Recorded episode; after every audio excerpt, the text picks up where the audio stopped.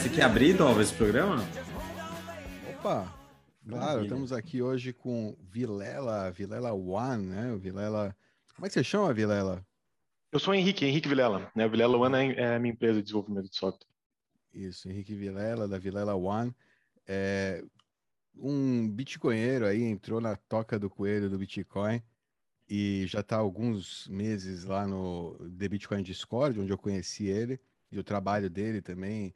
É, ele faz lives aqui no YouTube, é, com, já falou sobre Bitcoin no programa dele, né? Apesar de não ser focado em Bitcoin especialmente, mas eu tô vendo aí que o Vilela tá, né? Entra, entrou fundo aí na toca e, enfim, é, queria conhecer, né? Eu, acho que é interessante aí o pessoal conhecer o Vilela e conhecer aí é, a história dele, né? Como é que você entrou na toca do coelho Bitcoin? É, como é que está sendo aí essa, essa experiência, essa jornada? Ah, legal, valeu, valeu pelo convite em primeiro lugar. E, cara, eu entrei nessa toca fazem meses mesmo, foi iniciando agora, 2021. Então, não sei o que eu estou fazendo aqui ainda. acho, acho que foi meio é, cedo para me chamar, mas tudo bem. Mas uh, foram uh, alguns meses, mas foram meses bem intensos, porque uh, 2021 praticamente eu fiz só isso mesmo da minha vida, assim, tipo, deixei meu, meus clientes meio abandonados, meu trabalho está abandonado. Eu fiquei basicamente de, de, de manhã e de noite só envolvido com, com Bitcoin, ou estudando, ou instalando Node, ou programando para fazer alguma coisa dentro do Node, e, e assim foi. Vocês Você... mesmo eu maratonei basicamente tudo que é vídeo que vocês têm. Pô, obrigado. Você, você pode contar como começou? O que, que foi o gatilho para você começar a entrar nessa toca? Cara, eu, eu ouvi de Bitcoin a primeira vez muito, muito cedo, muito no início. Talvez tenha sido 2011. Talvez até tenha sido 2010, no máximo foi 2011, porque foi a empresa onde eu trabalhava, eh, eu saí dela em 2011, então no máximo, no máximo foi 2011, então muito cedo, assim. Na época foi um cara que, que trabalhava na empresa lá e estava minerando, e ele minerava na, na máquina do, do, trabalho lá, então imagino eu que na época ele minerava na CPU ainda, né? porque era, ele era programador, não devia ter uma placa de vídeo boa ali. E na época, eh, ninguém me falou nada de interessante sobre o tal do Bitcoin, né? Foi tipo, ah, é a, a, moeda da internet, né? E nem é da, da internet agora, do, do, futuro da internet, né? É, um dia a gente vai poder comprar algo com isso, né? Hoje a gente deixa um programinha rodando, gera as moedas lá e, e um dia a gente vai poder usar isso como dinheiro na internet. A ideia era essa, né? ninguém me falou de white paper, ninguém me falou de Satoshi, ninguém me falou de descentralização, ninguém me falou de uh, 21 milhões, ninguém me falou de ética, ninguém me falou de, né, de libertarianismo, ninguém me falou de nada de nada, foi só moeda do futuro da internet. Então, eu caguei pro, pro lance naquela época, né? Não, não, não dei bola. Isso foi 2011, né? Como eu tinha falado. Depois, em algum momento, eu entrei na toca do coelho do libertarianismo, voltou a aparecer Bitcoin no meu radar, mas, de novo, não me pareceu interessante, né? Na época também a galera parecia que era só uma coisa tipo, ah, é legal porque não é estatal. Ah, se não é estatal, então é bom, né? A, a, a é. visão que eu recebi dos libertários na época foi meio essa, então, de novo, passei adiante, né? Transferência barata, atrás... né? Ou sem custo. Transferência barata, né? Vem aquela ideia de. Isso, é, e aí é, muitos dos libertários vão para outras moedas como Nano e tal, porque também não é estatal, né? Se o seu objetivo é não estatal, tem um monte de não estatal, né? Então é tudo a mesma coisa. E para mim era. Eu via assim como uma batalha de moedas. Eu vou deixar essa galera se matar e um dia vamos ver quem é que vai sobrar. E aí eu me interesso por quem sobrar. Na minha visão, na, na época, era, era, mais ou menos assim, né? Para mim era tudo, tudo a mesma coisa, né? Tudo, tudo mesmo balaio, assim. Depois, em 2014, eu entrei no mercado financeiro, comecei a desenvolver software para o mercado financeiro. E aí, de novo, né, voltou para o radar o, o, tal do Bitcoin, agora como investimento, né, como um possível investimento. Mas eu também via como um pedaço de uma carteira, uma possível proteção, um possível hedge, não como um ativo especial mesmo. Né? Mais um entre os, os possíveis ali. E nunca, nunca me, me chamou atenção, assim. E aí, no final de 2019, eu me vi numa situação assim que eu não sabia muito o que fazer em relação à bolsa. Tudo estava estranho para mim e eu, não sabia como agir, eu não sabia como alocar meu portfólio naquela situação ali. E aí me veio o Bitcoin. Pô, se Bitcoin funcionasse, a minha visão era meio assim, né? Se, se, fosse bom, meio que seria o que eu precisava agora no momento, assim, né? Não estatal e tal, e, e uh, contra, contra a maré, no caso de uma, de uma grande queda, né, e tal. E aí resolvi dar uma estudada, mas eu fui mais para a parte técnica, né? Só a parte técnica da coisa, blockchain, como é que funcionava e tal. E aí veio o Covid, e o mercado caiu, e aí voltou para um cenário que eu sei operar. Né? Para mim, mercado financeiro é euforia e medo. Né? Quando, quando tem muito medo, uma hora de comprar, quando está na euforia, é hora de sair fora, né? Então, naquele momento, eh, final de 2019, estava numa situação assim, tipo, tinha medo, parecia que tudo ia dar errado, mas ao mesmo tempo o mercado estava subindo. E ali era uma situação estranha para mim, eu não, eu não, sabia me posicionar. Aí veio o Covid, o mercado caiu, eu disse, tá, tô, tô de boa de novo, momento de comprar e tal, voltei para a bolsa, esqueci Bitcoin de novo. Final de 2020, agora voltou toda a bolsa de novo, né? E eu me, eu me vi na mesma situação de novo. Pô, voltei para estaca zero, né? E aí resolvi, finalmente, encarar o, o tal de Bitcoin. Né? E aí eu, eu, vejo assim que, né, na minha visão, são, são três pilares necessários assim, para entender o todo, assim, para cair a ficha mesmo. Né? É aspecto monetário, é aspecto uh, ético da coisa, libertário assim, da coisa, né? e o aspecto te tecnológico. Eu acho que eu já estava com as três bases prontas, assim, então acho que para mim... Parece que você já sabia, momento... só estava esperando alguma coisa acontecer para entrar, é engraçado, né? É, cara, eu, eu olhando hoje em, em retrospectiva, a minha sensação é que o que eu não conseguia ver ainda era valor. É porque tu consegue criar tudo no código ali. Ah, uma moeda precisa ser uh, limitada, tem que ser escassa. Beleza, tu faz a escassez no código. Ela precisa ser divisível, tu faz a divisibilidade no código. Ela tem que ser transportável. Tudo isso tu coloca no código. Mas não tem como ali no código colocar valor igual a true. E agora ela tem valor. E o que que fez fechar essa chavinha para você? Cara, eu acho que o principal foi o Andreas Antonopoulos, quando eu comecei a assistir os vídeos dele. Né? Porque eu, eu finalmente vi alguém que enxergava o todo, que via a, a solução, que viu o problema, né? que via todos os aspectos, que viu todo. Assim, acho que foi ele que me caiu a ficha. E aí eu fiquei com uma sensação assim de, cara, será que, será que tem mais gente assim? Né? Se, se, tiver uma galera assim, eu consigo ver valor. Se for só ele, também uhum. não, não me adianta muito. Assim. E aí eu comecei a pesquisar, caí em vocês. Vocês foi, foram extremamente importantes para isso. Em um dos links de vocês, eu achei o Bitcoin Discord lá do, do Miguel. E aí, cara, quando eu conheci aquela galera do, do, Bitcoin Discord, ele foi aquele momento que eu disse, não, cara, realmente existe uma comunidade que dá valor realmente, né, e, pelo projeto em si, independente do valor, independente se sobe, se cai, era aquilo ali que eu acho que, que faltava, assim. E aí, quando eu vi isso, que, e aí para mim tudo ficou claro, tipo, Bitcoin é completamente separado de qualquer outra coisa, são duas categorias completamente diferentes, qualquer altcoin ou shitcoin, como preferir chamar. Né, é, é, outra coisa, totalmente distinta, assim. Então eu fui de zero a, a maximalista, talvez, se vocês usarem a palavra, de, sei lá, uma semana, assim, uma semana não, dia... não foi, cara, foi de 2011 até agora, na verdade. é, se você contar de 2011, é que, é todo esse tempo eu ignorei, eu ignorei, tá? A, a, não, você não ignorou, você, você viu ele olhando, ele andando em paralelo, mas pelo jeito você estava vendo, né? É, o, é, eu, eu sabia é, é o ceticismo, né? né, Vilela? É o ceticismo. Você, você, é uma pessoa cética. Eu também entendo. Eu, acho que tu, eu também passei por parecido. Assim. É só alguém assim que pode virar maximalista. Eu vejo, eu vejo muita história de gente falando assim: ah, eu conheci o Bitcoin lá não sei quanto, se eu tivesse comprado, não sei o quê. Cara, eu não tenho esse sentimento. Em, em primeiro lugar, eu acho que é o, é o sentimento mais. É, eu também não tinha. Mais bobo, assim, mais. É, que, que todo mundo tem, todo mundo passa por isso. Não, mas eu não tenho esse sentimento, eu não tenho mesmo. Porque, assim, eu tenho certeza que se eu tivesse comprado, na verdade, acho que naquela época nem existia compra, pelo, pelo menos pela conversa que eu tive na época, eu acho que a questão era, era só minerar mesmo. Se eu tivesse minerado na época, ou se eu tivesse comprado na época, na primeira oportunidade eu teria vendido. Tipo, uhum. Primeiro, ah, tá valendo um real. Tá, cara, tá aqui, ainda ia fazer festa. Nossa, assim, Tripliquei. Comprei um Bauru, né? Comprei um cachorro quente, é. uma Coca-Cola com, o lucro lá do, do, do, Bitcoin que eu minerei e estaria feliz da vida, porque sem essa base, sem entender o porquê ele existe, sem entender qual o problema que ele resolve, né? E como ele resolve, por que ele resolve, isso está só pelo, pelo, pelo lucro ali, ele, ele é igual às outras. Né? Eu falei, se tu conhece todos esses aspectos, tu, tu enxerga claramente a distinção entre Bitcoin e qualquer outra moeda. Se tu tá, por qualquer motivo, diferente desses três, por exemplo, ah, cara, o cara o cara entendeu totalmente o aspecto monetário da coisa, né? Só que ele não entendeu a parte tecnológica. Cara, o cara cai, por exemplo, em ouro, tá? Ah, ouro é melhor que Bitcoin porque tem 6 mil anos de história, não sei o que. Beleza. Realmente, se tu ignorar o aspecto tecnológico, tu tá certo.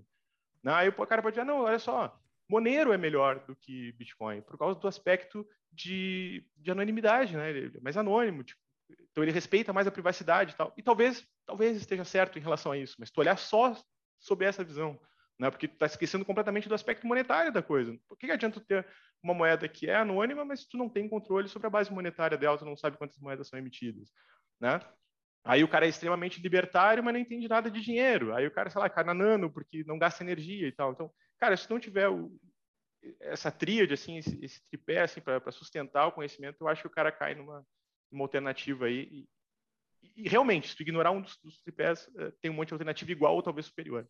É, é perfeito isso que você falou, Vilela, e, e para mim é muito interessante porque eu lembro que quando eu estava começando a cair na toca, é, eu conversei com alguns amigos que, que eram programadores ou que entendiam de programação, né? E acho que é um erro, talvez, que muita gente comete no começo, porque é, se, se, fala assim de primeira, né, que é uma nova tecnologia, né? Então todo mundo acha que tem que não. Então para eu saber se isso vale ou não, vou falar com alguém que entende de tecnologia, mas a tecnologia talvez é o de menos, que é o que você falou, né?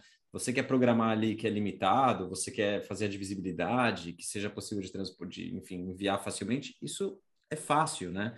De certa forma. É, é, e acho que aí é tão fácil que muitos programadores acabam ficando de fora do Bitcoin porque é, não entendem onde está o valor, né? Eu lembro até de uma conversa que eu tive com um amigo que era programador e ele me falou: não, não, mas a tecnologia do Bitcoin é muito ruim é muito ruim, é lento, é, é ruim, é ruim. Então, claro, às vezes tem esse, é, esse, esses, como é que fala? É, pontos cegos, né? Pontos, esses pontos cegos que às vezes pela pessoa saber de, ou achar que sabe de determinada área, né? Por exemplo, um programador que acha que entende de tecnologia acaba não dando importância, não olhando a fundo, porque às vezes isso acaba obstruindo, né?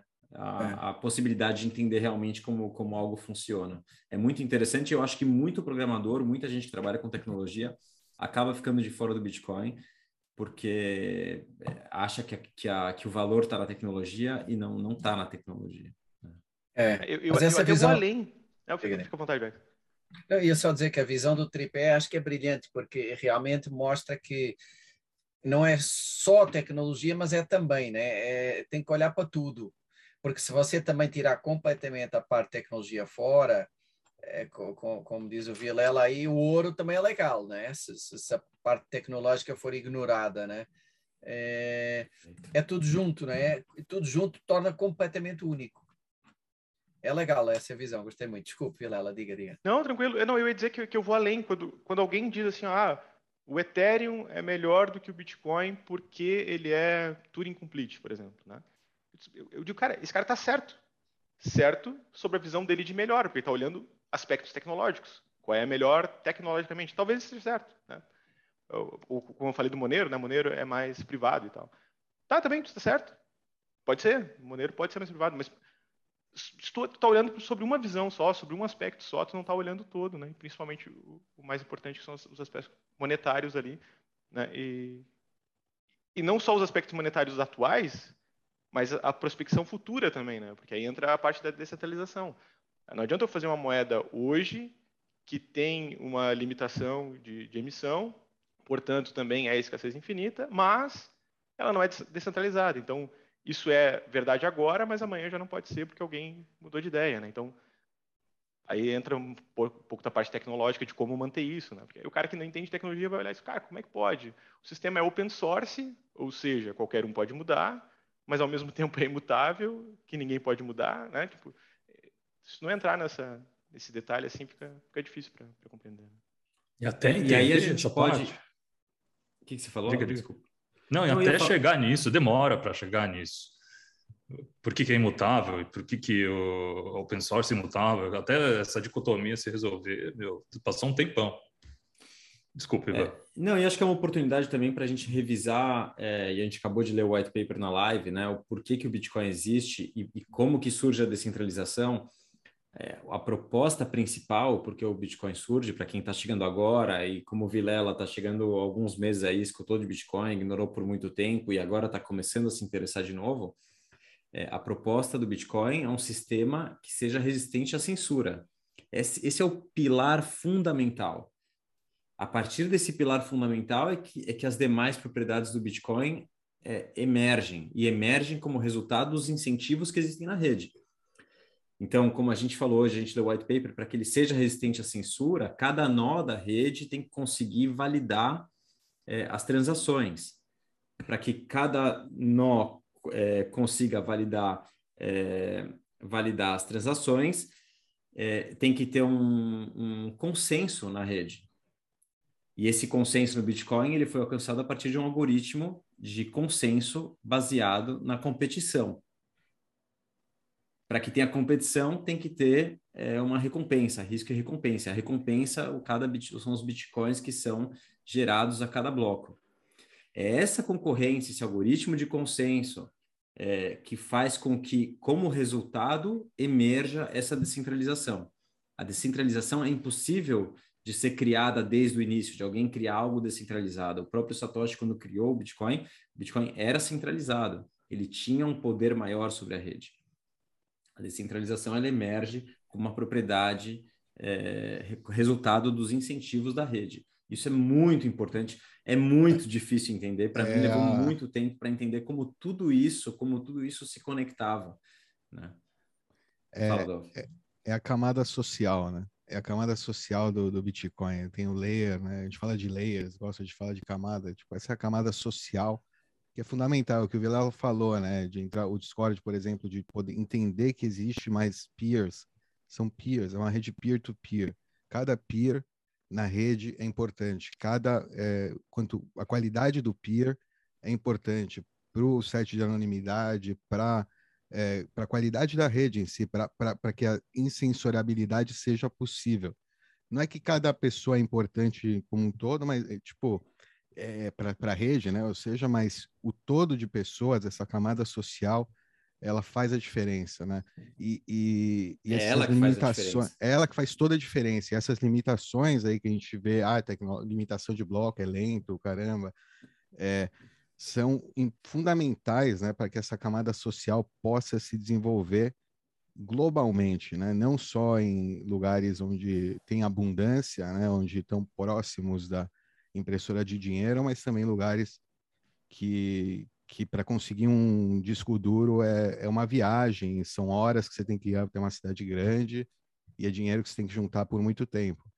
É, então, é, para esse tipo de, né, para esse tipo de descentralização é que a rede tem que servir, né? Tem gente até hoje em dia que fala que tem que reduzir o tamanho do bloco, deixar é, né, mais escasso ainda para aumentar aí para as pessoas poderem rodar no celular mesmo o, o Node, né? É, enfim, coisas do estilo. Você é, vê, né? O pensamento não é só, né? A tecnologia tem que, tem que pensar na camada social de, dessa tecnologia. Essa parte, acho que o, é, o Bitcoin é imbatível, né? Você vê como no próprio white paper para o Satoshi era era muito claro isso, né? Que todo mundo é, deveria poder conseguir rodar um próprio node, ao menos para validar é, as transações, né? Não necessariamente minerar, mas para poder ser parte da rede validar os blocos e as transações. E isso, para quem está começando, às vezes, ou para quem lê a primeira vez, é, eu lembro que quando eu li, eu li, ok, passou em, passou em branco, né? Como que, ah, ok. Ah, ele está falando aqui que é importante o tamanho da, né? Quanto vai ocupar de espaço. Ah, hoje é muito claro, principalmente depois de, de 2017, o porquê é tão importante que todo mundo possa rodar um Node, né? E é muito interessante que ele já tenha, é, claro, ele tinha essa visão porque ele sabia o que era necessário para os incentivos funcionarem, né? Muito bom. Legal. E Vilela, você está entrando aí fundo na Lightning, né? Agora, que é uma é o, você está tá desenvolvendo aí algumas soluções aí para balanceamento de canais, é, enfim, né? Claro, o pessoal aí está né, estudando. Conta aí para gente um pouco como é que está sendo essa essa jornada pela Light, né? Agora a gente acho que já chegamos, entendemos aí como você entrou no Bitcoin. Vamos agora é, né, segunda camada, primeira camada, camada social, né? Entrada pessoal, é. você Vilela indivíduo, né? Entrou, primeira camada check, agora segunda camada Lightning, é, né? Que é enabling aí, né? Ativando pagamentos, micropagamentos. Foram os incentivos na internet. É, a, a Lightning foi, foi outra é, questão importante para abraçar toda essa ideia, porque uh, tudo bem, uh, mesmo que fosse sem a Light, né, mesmo que Segwit não tivesse sido aprovado, uh, transações a cada 10 minutos e tal, um, um, mega de bloco ainda funcionaria, ainda serviria como moeda, ainda serviria como reserva de valor e tal. Mas a gente teria que ter alguma solução como, como camada de pagamento, né? talvez uma altcoin, talvez alguma outra solução, alguma coisa. E aí descobrir a, Lightning foi, foi, foi demais, assim, tipo, é, aquela, puta, tem solução para tudo essa merda, né? E aí eu comecei a brincar com a Lightning e achei muito legal. Só que assim, a, a, maioria dos nodos, eles ficam meio abandonados, assim, a galera que roda o nodo, roda a Lightning, fica meio abandonado. Inclusive o pessoal lá do, do Bitcoin Discord, que eu acho que é o pessoal mais ativo aqui no, no Brasil, né? Então o cara abre um canal e aquele canal fica ali. Normalmente, uh, quando eu comecei a, estudar, eu imaginei que a tendência seria os canais ficarem uh, balanceados. Né? Porque quanto mais sites vão para um lado, maior a probabilidade de rotear para o outro, né? porque já que eles estão daquele lado, né? vir para um lado. Mas na prática não, isso não é verdade. Tipo, existem nodos que sugam mais a liquidez, então a liquidez acaba ficando acumulada de um lado, e como a tendência é a liquidez do outro, né? na outra direção, fica travado e a maioria dos caminhos não são acessíveis. Né? Então tem um monte de caminho e a maioria não é acessível. Então existe a necessidade de se rebalancear os canais. Né? Então eu comecei a programar sistemas para ficar todo o tempo procurando possíveis. Na verdade, eu estou procurando um monte de coisa. A minha ideia, né, o objetivo, assim, distante. Peraí, desculpa, é um mas software... só, só antes de você contar isso, né, seria legal Manda. explicar por que, que é importante ter os, pag... É, os canais balanceados, né? Talvez quem está assistindo não, não entende isso direito. Tá. Uh, um canal da Lightning é como se fosse um, uma linha de, de um abaco. Né? Então, tu, tu, pega os satoshis da, que estão uh, na base layer, coloca eles numa multisig e aí é, ele, tu pode mandar para um lado e para o outro, né, para esses dois participantes, e eles não podem sair daí. Então, tu não pode aumentar o tamanho do canal, tu não pode reduzir o tamanho do canal, tu só consegue mandar eles para um lado e para o outro. Né? Então, se todos os sites foram para um lado, eles não podem voltar. Né? Aí, um abaco aí, né? É, para quem não sabe o que é um abaco. É. então, a única possibilidade que eu tenho de fazer na Lightning é passar sites de um lado para o outro. Né? Então, eu abri um canal com Dove eu posso mandar sites para o Dove, o Dove pode mandar para mim, desde que existam sites daquele lado. Né? Então, eu abri um, um, canal de 100 sites com o Dove, mandei 100 sites para ele. Agora não posso mandar mais, agora só posso receber de volta. Isso é um canal da Lightning. Né? A Lightning Network é uma rede em cima disso, onde a gente faz roteamento entre canais. Então, eu tenho um canal com Dove, Dove tem um canal com Becas. Eu, eu não tenho um canal com Becas. Eu quero mandar um pagamento para Becas. Eu mando o pagamento para o Dove, o Dove manda para o Becas. Né? Isso, claro, por baixo dos panos, né? Eu não preciso fazer nada. O, o Dove ele não faz nada manualmente, né? O nodo dele faz isso automaticamente. E normalmente o Dove vai ficar com uma pequena taxa ali no meio do caminho por ter feito esse serviço de, de roteamento, né? Então é possível fazer ter lucro ali com, com a live. Então se eu começo a enviar muito, digamos que o Beca é um, uma loja, né? Então ele recebe muito pagamentos, ele não, ele não envia muito. Então os sites vão começar a acumular no Becas e se o Becas tentar receber mais, ele não consegue, porque tudo já ficou para o lado dele, né? Os sites foram para o lado dele. Então, rebalancear é uma forma de mandar os sites de volta. Né? E como a gente faz isso? A gente faz um pagamento para si mesmo. Então, eu, eu pago para mim mesmo. O pagamento sai por um canal e volta por outro. Né? Então, no canal de onde saiu, eu estou empurrando os meus sites na outra direção e no outro canal eu estou puxando os sites. Né? Então, eu pego um canal que eu tenho muito embalde, muito, muito site do meu lado, empurro por aqui e puxo por um, por um canal que tem do outro. Né? E aí, claro, isso tem um custo, né? porque esse, esse, esses sites vão circular pela rede, as pessoas vão, vão, vão cobrar no meio do caminho. Então, o objetivo do meu sistema é tentar fazer esses roteamentos, esses rebalanceamentos pelo menor custo possível, por isso que ele fica o tempo todo procurando rotas e, e procurando uh, né, formas de fazer, ele fica tentando, não deu, tentando, não deu, achei um caminho, né, porque esses caminhos são dinâmicos, né? Em um momento pode ter liquidez e outro momento pode não ter. Então, se eu fico tentando o tempo todo, nesse momento não tem, mas daqui a pouco tem.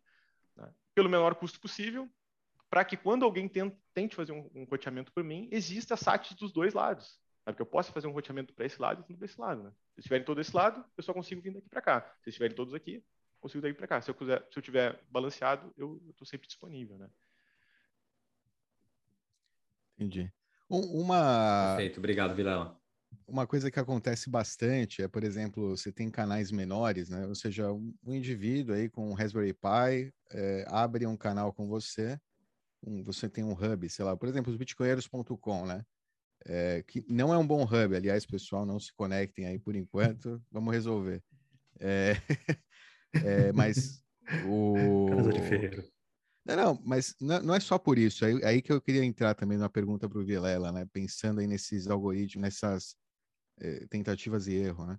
É, o, o, o, geralmente o pessoal né, abre um canal, então uma pessoa menor abre um canal com os bitcoinheiros, usa para receber, geralmente para é, receber fundos, né? É, de envia, faz um loop out que chama, né, para sacar, para ter embalde, para ter é, para poder receber fundos. Tem uma técnica aí que é tipo enviar os seus fundos para um terceiro e sacar on-chain, né, e receber num endereço on-chain. Isso é uma técnica aí para você enviar né, toda a sua liquidez, todos os seus abacos para o outro lado é, e receber de volta, né, e ter os seus fundos. Pagando uma pequena taxa aí, e tem até um mercado para isso, tá? Um negócio interessante. Enfim. É... Só, só para exemplificar, Dove, só para ficar claro. Eu abri um canal com, com o Dove, né? Todos os fundos estão do meu lado. E agora eu preciso empurrar um pouco para o Dove para poder ter dos dois lados. Aí o que, que eu faço? Mando pela Lightning para o Dove e o Dove me manda um chain, aquele mesmo valor que eu mandei para ele pela Lightning. Né? Então os fundos moveram para o Dove, ficou meio a meio, e aí o Dove me devolveu uh, um chain. Perfeito. E, e, muitas vezes, né, os fundos, esses pequenos nodes, né, são máquinas Raspberry Pi tal, eles terminam ficando com, é, às vezes tem só um canal, né, com você, e os fundos que terminam indo para aquele node, né, se ele recebe pela Lightning, acabam ficando presos lá, né, é bem, é, é difícil você sacar desses nodes, né, muitas vezes são nodes que se de, desconectam, enfim, tem algumas, nas pontas, né, ainda tem algumas dificuldades aí de mexer com a liquidez, é, em, em peers aí que não tem muitos canais, não é? Ou que não estão se preocupando com isso. Por outro lado, né, aí eu fico pensando, é, se não gera um tipo de spam na rede, na Lightning, né? Se todo mundo está fazendo, é, provando o tempo inteiro, se não gera um tipo de spam que talvez é, tipo faça quebrar aí, né? Que crash muitos Raspberry Pis, né? Máquinas menores que estariam agora processando aí, né? Muito mais tentativas, né? Requests aí, pedidos e fazendo cálculos aí, né? Simultâneos muito mais do que geralmente, né? Se fosse um, um, um, uso normal, né? Que o usuário só vai testar quando ele vai usar realmente, e não o Node estar tá o tempo inteiro testando, né? Essas rotas. É, eu, eu, vi um estudo do, do René Picard, né? não sei pronunciar o sobrenome dele, né? nessa linha, algo parecido com isso. Sim, sim, é e isso. ele, Hã? É isso mesmo. É isso mesmo? Sei certinho. E ele, ele fez um estudo e, e ele apontou que boa parte dos, dos, nodos Lightning atrapalham mais a rede do que ajudam. Então eles estão lá piorando o sistema por vários motivos. Um, não estarem online, o outro, é, canais muito pequenos ou canais muito desbalanceados. Né? Então tudo isso é, é um problema para a rede. Né? Então o cara acha, pode, pode achar que está contribuindo. Né? Estou abrindo canais aqui, estou contribuindo com a rede, ele está atrapalhando, porque uh, vários pagamentos vão tentar passar por ele e nunca vão conseguir, né? Então ele está tá travancando ali. Eu não sei se era nessa linha a, a tua pergunta. Sim, sim. Eu, eu acredito é que tá, a gente está tendo um, um salto aí, acho que na, na, na necessidade de hardware para rodar um Node de Lightning. E que é, eu não, eu não sei se é positivo, né? Ou, ou, mas é um dos problemas ainda dessa escalabilidade aí, digamos, que a gente está tendo é, o gargalo, ou seja. Pera, qual o tamanho mas, desse problema? É, ainda, ainda acho que não é muito grande, mas a tendência é exponencial, né? Porque você deixar a máquina, alguém rodando uma máquina maior ou empresas, hubs grandes, é, querendo otimizar, né?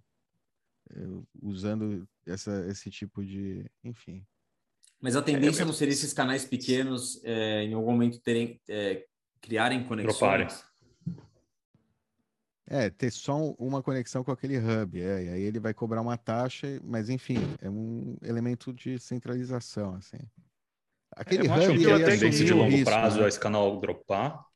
É tipo, o hub ia assumir o risco, digamos, né? É, o risco, quer dizer, ia assumir ter liquidez parada no seu canal.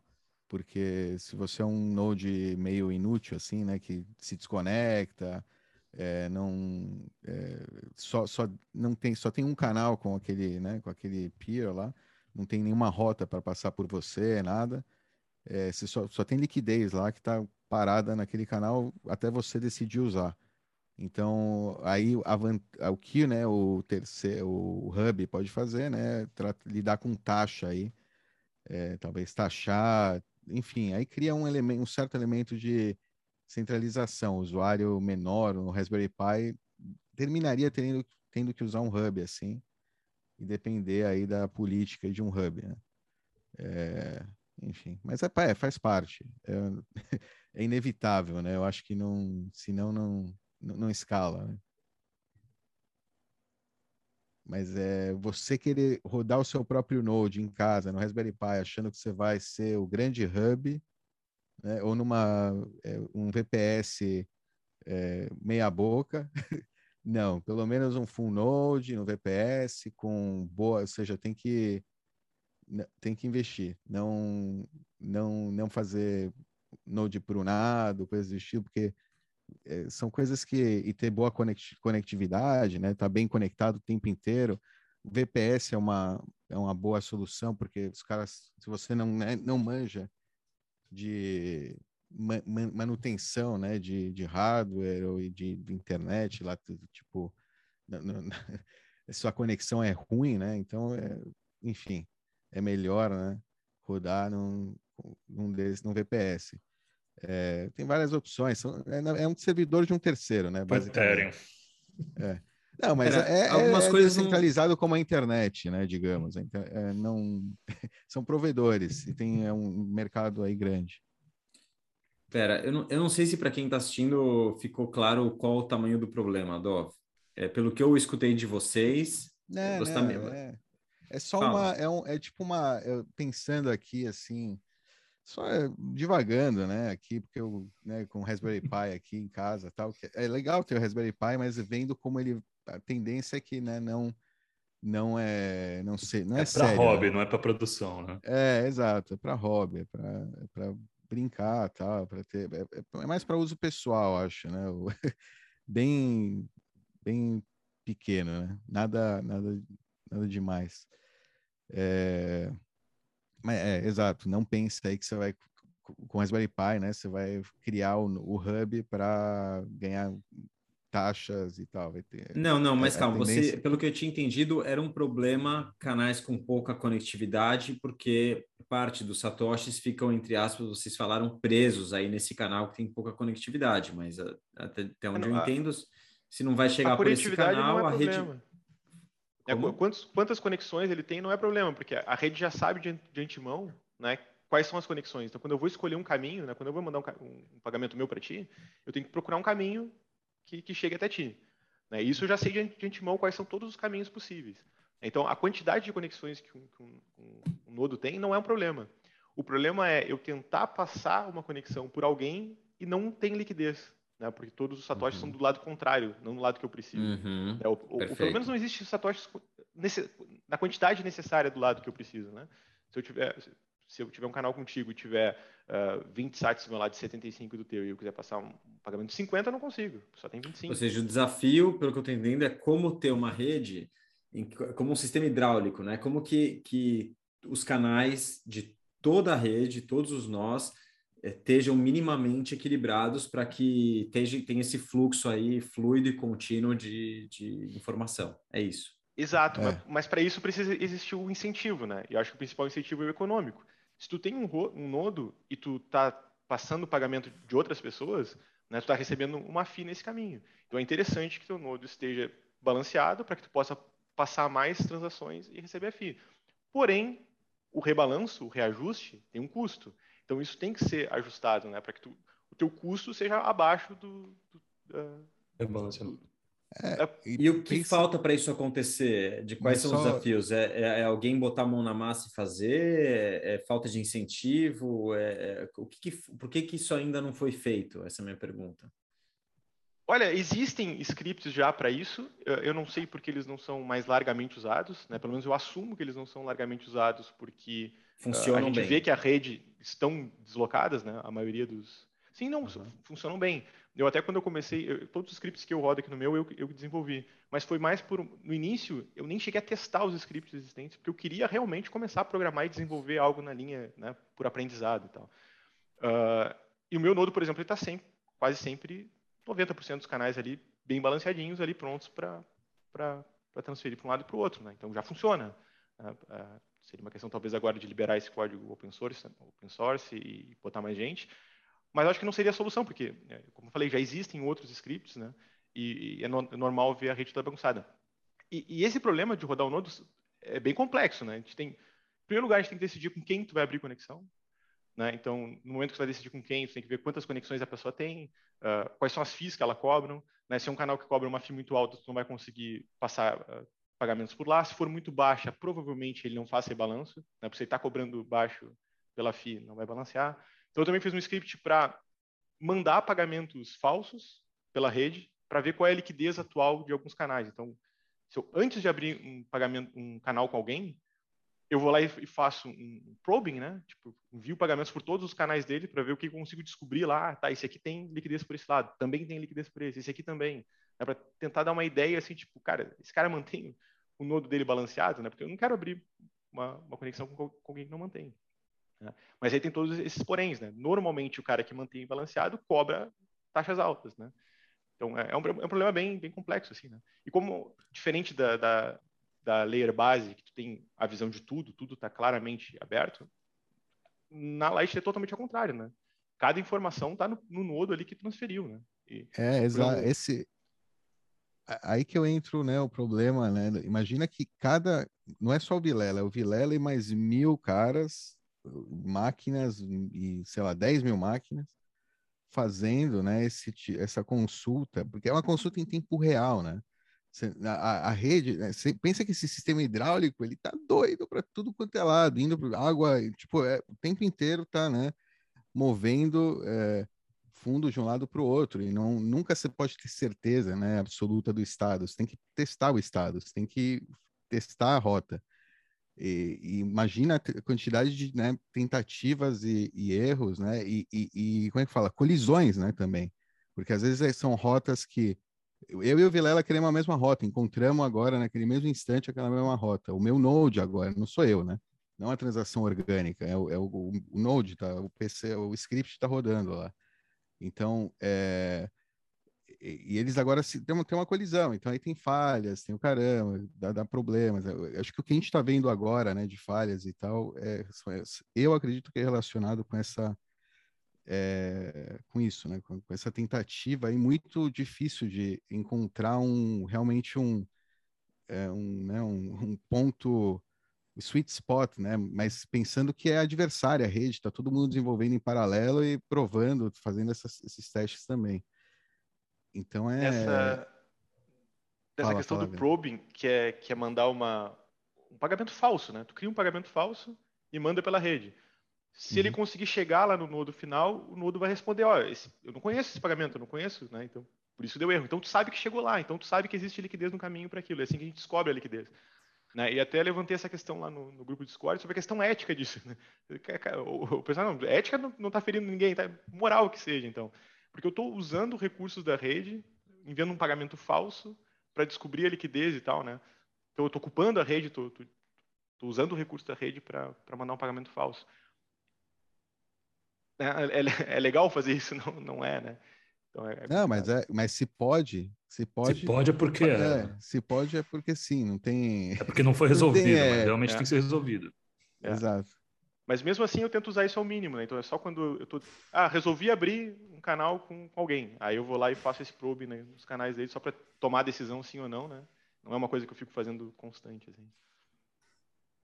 Mas, aí, uh, voltando nisso, na última versão do meu script agora, eu estou fazendo para cada pagamento que eu envio, eu uh, registro todo o caminho que eu fiz. Né? Porque se, se eu fiz um caminho aqui para fazer um roteamento, eu sei que os satoshis que eu mandei, pelo menos, estão do outro lado. Né? Eu fico registrando essa informação para saber depois qual, qual é o melhor caminho, que aí é um pagamento verdadeiro. Né? Eu consigo a mesma informação que eu, que eu, que eu conseguiria num pagamento falso, num pagamento verdadeiro. Aí não tem questão ética. Hein, complexo. É por isso que ainda não é a carteira do dia a dia do afegão médio.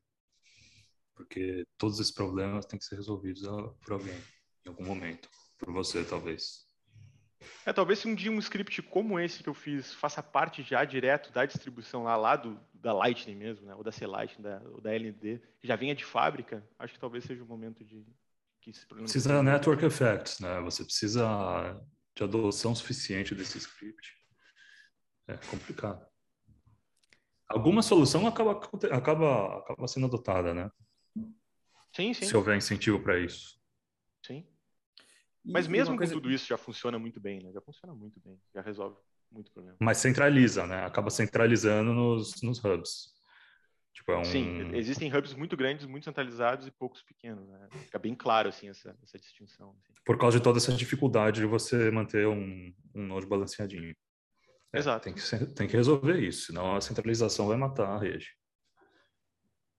É, eu, eu acho que a centralização Será? tem um problema. Não é, não é, não é natural que, que, tenham, que tenham hubs grandes? É, eu acho é natural natu... também, Raich. A gente que tem é que natural por uma questão, por uma questão de, de capital, mas não por uma questão de incentivos da, intrínsecos. Os incentivos intrínsecos deveriam ser neutros. É, e, apesar de natural, eu acho que até certo ponto é, é aceitável e inevitável. Mas a partir de um ponto acho que fica complicado, né? É, principalmente é dependendo é dos incentivos. Eu não sei, eu não sei traçar uma linha, mas no momento que assim todo pagamento passar pela Sync, por exemplo, que é um dos maiores nodos hoje, eu acho que é um problema. Né? Principalmente, digamos que a Sync deseja não mais ter lucro, mas ter informação. Ela pode jogar todas as taxas dela no zero. Basicamente, todo nodo hoje é conectado na Sync. Ou seja, todo pagamento vai passar pela Sync. E todo pagamento provavelmente vai ser nodo, async, outro nodo. Então, a async vai saber exatamente de onde está saindo para onde está indo. Porque normalmente tu não tem essa informação. Né? Tu só sabe que eu estou pegando o pagamento daqui e estou passando para cá. Tu não, tu não conhece o caminho todo. Né? É, isso, ficou, assim isso for... ficou confuso na hora que você falou, desculpa, na hora que você falou de provar os caminhos, deu a entender que você conseguia verificar quais foram todos os nós por qual passou o seu. Não, não. Seu Quem está mandando o pagamento? Sabe. Quem está enviando não, o pagamento? Porque quem envia o pagamento decide o caminho. Eu, eu, eu, eu, tenho que, inclusive, uhum. construir esse caminho. Eu não posso simplesmente falar, ah, eu vou mandar o, manda o pagamento aí pro, pro, Alan. Não posso. Tem que dizer, olha, ah, encontrei um caminho aqui, ó. Eu tenho uma conexão com o Dove, o Dove tem com o Becas, o Becas tem com, com o Desculpa, esqueci. Ivan. Ah. Olha, o Ivan, o Ivan é. tem um, canal com o Reiter. Eu vou mandar por este caminho. Mas quem está mandando o pagamento sabe isso, porque ele mesmo decidiu o caminho. Inclusive, eu posso fazer, uhum. eu posso decidir, olha, cara, eu não quero passar nunca pela Sync. Eu nunca vou mandar caminho pela 5. Vou fazer o caminho que vai fazer maior, vai fazer uma baita volta, mas eu não vou passar pela 5. Beleza. Custar mais caro, manda, provavelmente. É, isso. Quem manda, quem manda esse pagamento pode tomar essa decisão. Mas digamos o mesmo exemplo. Eu mandei o pagamento para o Dove, Becas, uh, Ivan, uh, Alan. Né? O Dove vai saber assim, ah, estou recebendo o pagamento do Vilela e estou mandando para o Becas, mas ele não sabe se eu sou o primeiro, nem se o Becas é o último. Ele só sabe que ele está fazendo esse, esse, pagamento. Aí o Becas vai fazer a mesma coisa, tu a mesma coisa. Né? Então, os nodos do caminho não sabem. Mas assim que é um nodo extremamente grande, onde praticamente todo mundo é conectado. Se eles colocarem a, a taxa em zero, né, eles vão receber basicamente todos os pagamentos. E a grande maioria dos pagamentos vai ser assim, ó, nodo assim que nodo. Então, apesar da que não saber quem é o primeiro e quem é o último, ela vai poder assumir com uma probabilidade bastante grande que é esse cara pagando para esse cara. Heurística da Sync. Heurística da vai poder atacar. É.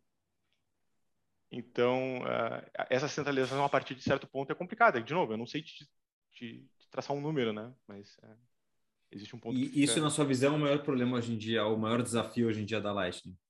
Hum, é, é, isso é tendência, eu acho. O que a gente está observando como tendência. Não sei se é um desafio, é uma. É normal. Imagina que o, o sistema bancário é assim, né? Hoje em dia seria assim que seria quase como um banco. Você teria é, né, gente que está conectado ao mesmo banco, entre aspas, então é peer-to-peer. -peer. A peer é hub peer e é conexão que aquele hub faz com outros hubs maiores ao redor do mundo, com outros peers conectados a ele. É, mais ou menos isso. Você reduziria né, a, a, a, rota, né? Você poderia, claro, bitcoinheiros mais é, sofisticados aí poderiam ter suas rotas mais bem pensadas, tal, dependendo das suas necessidades.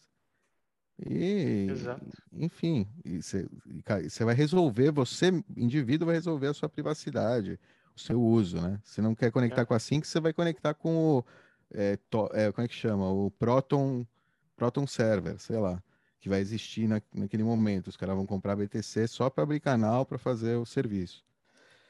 É, por exemplo, entendeu? Enfim, se, se der certo essa, essa ideia. Né? Mas é, é, como, é como o sistema bancário. Descentralizado, basta ter Bitcoin para start it up.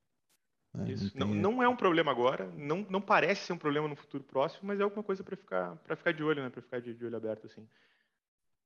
É mais ou menos isso. E tem algo mais na Lightning que está te coçando, que você está querendo desenvolver algum, algo algo para a rede? Ou, ou, esse é, o, é a pedrinha aí que está que tá mexendo é, com você no momento?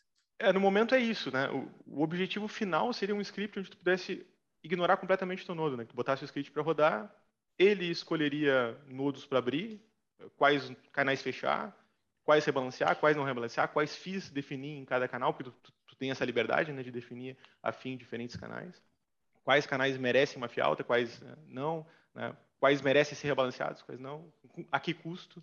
Né, e, e, é um problema bem complexo, como eu estava falando, e principalmente porque eu acho que tudo isso é inter, interconectado, sabe? Então, uh, quanto eu vou definir de FII, define, de certa forma, quanto que eu vou pagar para rebalancear, né? Só que quem vem primeiro, o ovo ou a galinha, né? Qual, qual que define quem? Então, uma coisa interfere na, interfere na outra, né? Então, eu decidi que eu vou pagar X, mas no momento que eu começo a pagar isso, fica caro e talvez eu tenha que colocar um, um valor mais alto. Então, é, é, um problema complexo, mas é interessante e divertido. Estou me divertindo fazendo isso. Dá para ver. Dá para ver que você caiu de cabeça no negócio. Entrou de cabeça. É só o que eu faço, cara. O dia todo. Pobre dos meus clientes. Se alguém estiver assistindo aí, desculpa por ter abandonado você.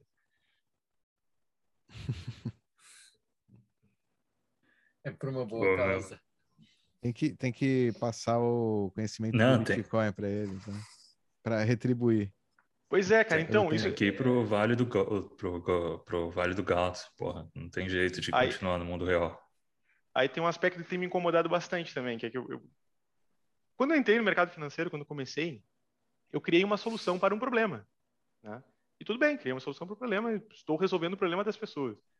Mas depois de conhecer o Bitcoin, eu descobri que esse problema é um efeito colateral de outro problema, que é um efeito colateral de outro problema, que é um efeito colateral de outro problema, que é o dinheiro quebrado lá embaixo. Né? Então, em essência, o Bitcoin faz com que o meu sistema fica, fique obsoleto. Né? Então, tem uma questão aí que eu tenho que resolver. O que, que, que eu vou Perfeito. fazer? Entendi. Talvez entendi. obsoleto seja um pouco de exagero da minha parte, mas. É, não é obsoleto. Praticamente. Sim.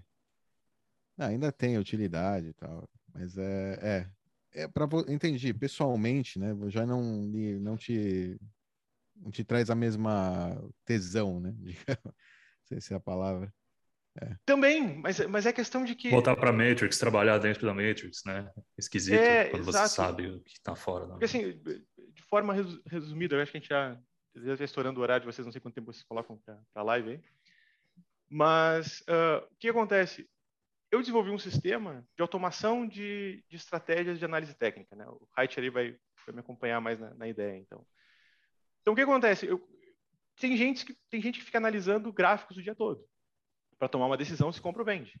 Eu desenvolvi um sistema para automatizar esse processo. Então, o cara cria o robozinho dele lá, escolhe quais são as regras dele, né? Eu não desenvolvo nenhuma regra, é o próprio usuário que desenvolve. E o robozinho fica lá operando o dia todo, comprando e vendendo. Mas por que, que ele, esse cara tem que fazer isso? Ah, é, é, o meu sistema resolve o problema dele não ter que ficar na frente do computador o dia todo analisando o gráfico. Beleza? Mas por que, que ele tem que ficar o dia todo analisando o gráfico? Porque buy and hold não serve para mais nada, não, não, não, não vence nem mais inflação. Tá, e por que que buy and hold não, não fosse mais? Tá. Aí tu vai, vai indo né? E chega no dinheiro quebrado. Se não tem dinheiro quebrado, tu não precisa de toda essa cadeia, entendeu? Perfeito. Essa é a questão. Perfeito.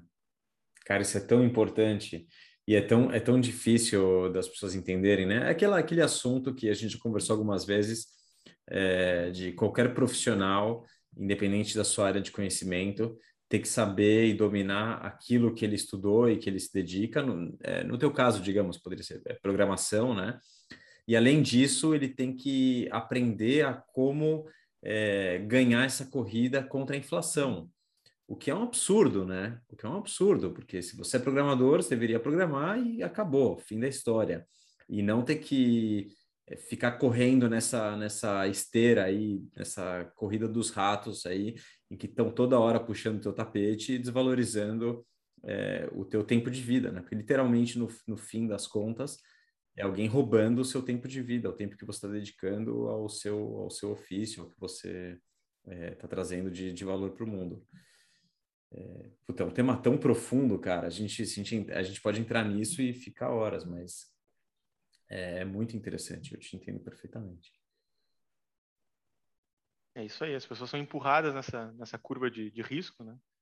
O ideal seria a pessoa trabalhar, no final do dia pagar as contas e jogar o resto na gaveta, né? E, e aí um dia tu, tu, usa aquele dinheiro. Mas não, aí o cara tem que ir para a poupança. A poupança não serve mais, aí o cara vai para o tesouro direto. O tesouro direto não serve mais, eu tenho que entrar na bolsa de valores. Bolsa de valores não serve mais, eu tenho que fazer trade. Aí trade não adianta mais, eu tenho que fazer day trade. Day trade eu tenho que fazer dinheiro para Aí que entra.